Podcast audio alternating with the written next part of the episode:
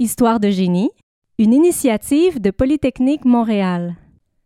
À l'animation, Martin Primo.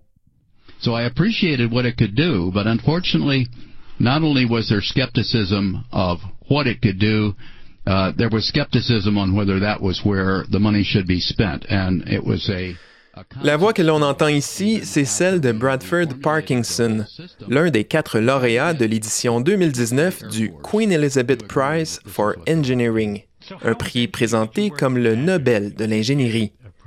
Aujourd'hui à Histoire de génie, on vous raconte comment cet ingénieur, parmi plusieurs autres, a contribué à la naissance d'un outil qu'on utilise presque chaque jour, le GPS.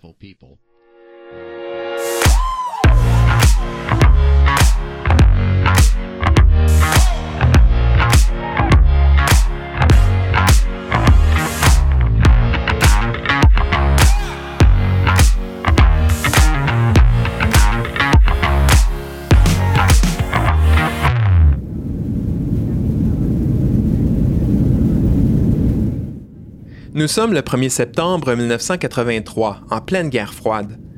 Au large de l'île de Sakhalin, un territoire du Pacifique qui appartient à l'URSS, un Boeing 747 de la Korean Airlines dévie sa trajectoire et s'enfonce dans l'espace aérien soviétique.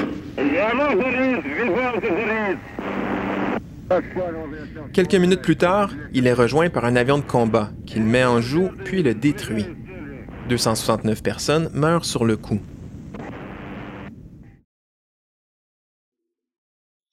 Encore aujourd'hui, on s'explique mal comment l'avion de la Korean Airlines a pu dévier de sa trajectoire pour entrer dans l'espace aérien soviétique sans autorisation. Il faut dire que les instruments de navigation de l'époque n'avaient rien à voir avec ce qui se fait aujourd'hui. Et c'est justement à cause de cette tragédie que la situation a changé. And make no mistake about it, this attack was not just against ourselves or the Republic of Korea. Quelques jours après l'événement, le président Ronald Reagan dévoile l'existence d'un outil de navigation baptisé Navstar, que l'armée américaine commence à utiliser pour géolocaliser ses navires et ses avions. Reagan annonce que l'outil deviendra accessible à tous dès qu'il sera complètement opérationnel pour éviter d'autres drames comme celui du vol de la Korean Airlines. Cet outil, c'est ce qu'on connaît aujourd'hui comme le Global Positioning System, le GPS.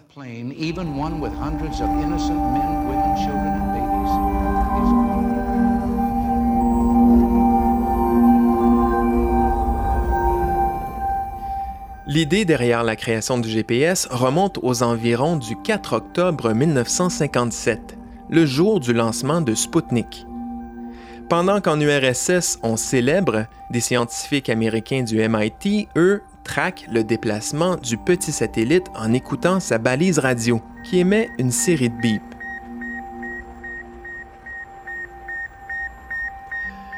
Les sons leur paraissent aigus lorsque le satellite approche d'eux, puis deviennent plus graves lorsqu'ils s'éloignent.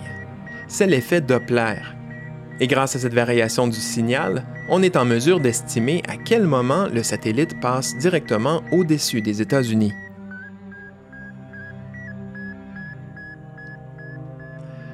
À partir de ce moment précis, l'armée américaine comprend que si on est capable de suivre la trace d'un satellite dans l'espace, on pourrait, à l'inverse, se servir des satellites pour déterminer où on se trouve sur Terre.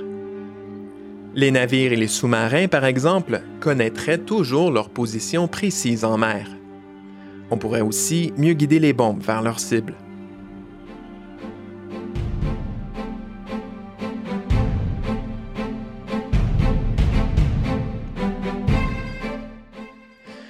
Le projet démarre au début des années 60 avec le déploiement du système Transit par le Centre de recherche DARPA et la Navy américaine. Le réseau de cinq satellites aide à guider les missiles des sous-marins avec une précision de plus ou moins 200 mètres. C'était une belle réussite pour l'époque, mais on s'entend que c'était loin d'être parfait. En plus, le système mettait beaucoup de temps à réagir. Mais bon, on en était seulement au début et Transit a surtout eu le mérite d'agir comme preuve de concept pour convaincre les décideurs que ça valait la peine d'investir plusieurs milliards de dollars dans un système de navigation encore plus performant, même si on ne savait pas si tout allait vraiment fonctionner. Parce qu'il faut dire que le projet de développer un système de navigation plus précis a bien failli ne jamais voir le jour à cause de son coût, mais aussi de l'absence de garantie qu'il allait remplir ses promesses. Tout s'est joué lors du week-end de la fête du travail de septembre 1973. Ce jour-là, l'ingénieur de l'armée américaine Bradford Parkinson s'est retrouvé devant 12 officiers de l'armée pour les convaincre d'appuyer son projet d'un système de navigation par satellite encore plus complet que Transit. Il y avait plusieurs sceptiques dans la salle, mais ils se sont tous finalement ralliés. Un an plus tard, le programme démarre officiellement sous le nom de Navstar.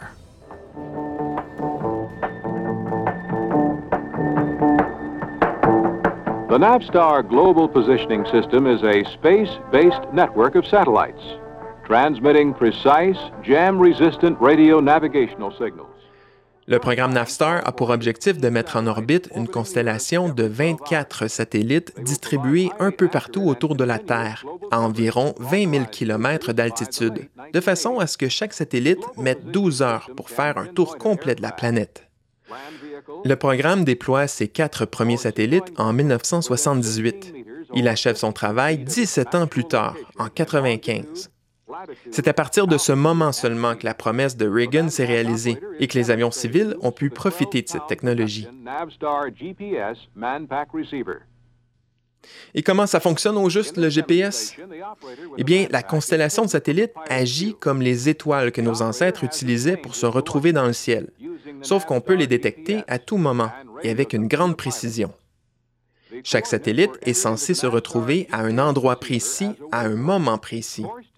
Pour s'en assurer, on utilise des stations radar au sol qui repèrent et corrigent les coordonnées des satellites plusieurs fois par jour. Mais la technologie la plus précieuse, elle se trouve à l'intérieur de chaque satellite. C'est une horloge atomique, une horloge qui n'aura même pas perdu une seconde dans 300 millions d'années.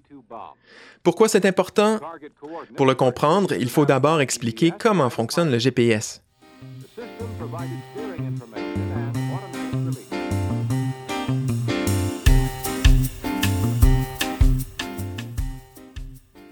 Les récepteurs, comme celui qui se trouve dans votre téléphone intelligent, captent d'abord le signal d'un premier satellite qui contient deux informations, les coordonnées de localisation du satellite, mais aussi le moment auquel le signal a été envoyé. En mesurant le temps pris par le signal pour se rendre jusqu'au téléphone, on est capable de dire à quelle distance se trouve le satellite. Chaque millième de seconde est important, et c'est pour cette raison que les satellites ont besoin d'un outil de mesure du temps qui est très précis. Mais une seule mesure ne permet pas de trouver sa position. Pour y arriver, on a recours à la triangulation. Imaginez que vous partez à la course sans savoir où vous allez. À un certain moment, vous demandez à quelqu'un à quel endroit vous vous trouvez. La personne ne répond pas directement, mais vous donne un indice. Vous êtes à 18 km de la place Ville-Marie, à Montréal. Sur une carte, vous tracez un cercle avec un rayon de 18 km autour de ce point. Puis, vous interrogez deux autres personnes qui vous fournissent deux autres indices. Vous êtes à 114 km du Mont-Tremblant et à 133 km de Drummondville. En traçant ces deux autres cercles sur la carte, vous remarquez que tous se croisent en un seul et même point, au cœur de Laval. Et oui, cette grosse soucoupe volante à côté de vous, c'était tout simplement le Colossus. Le système GPS, lui, fonctionne de la même façon, mais avec des sphères et les coordonnées de quatre satellites. En recoupant le tracé des quatre sphères, on détermine non seulement à quelle longitude et à quelle latitude on se trouve, mais aussi à quelle altitude.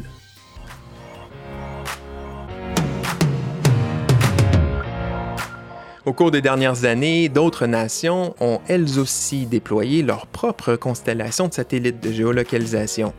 Celle des Russes s'appelle GLONASS. Les Européens et les Chinois, eux, misent respectivement sur Galileo et Baidu. Grâce à ces réseaux, les pilotes d'avions et de navires savent désormais en tout temps où ils se trouvent sur Terre. Les récepteurs GPS nous permettent même de retrouver nos clés, nos voitures ou même nos animaux de compagnie qui se sont égarés. Tout ça parce que des décideurs ont accepté de prendre un jour un risque en misant sur la capacité d'ingénieurs et de scientifiques à développer les outils pour mettre au point cette technologie.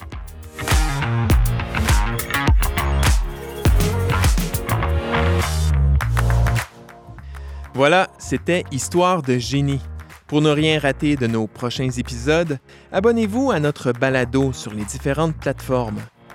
Et pour les plus curieuses et curieux d'entre vous, venez voir ce qui se fait de plus impressionnant comme recherche à Polytechnique Montréal en visitant mon blog Le Labo 2500 à l'adresse polymtl.ca blog. Merci de nous écouter et à une prochaine histoire.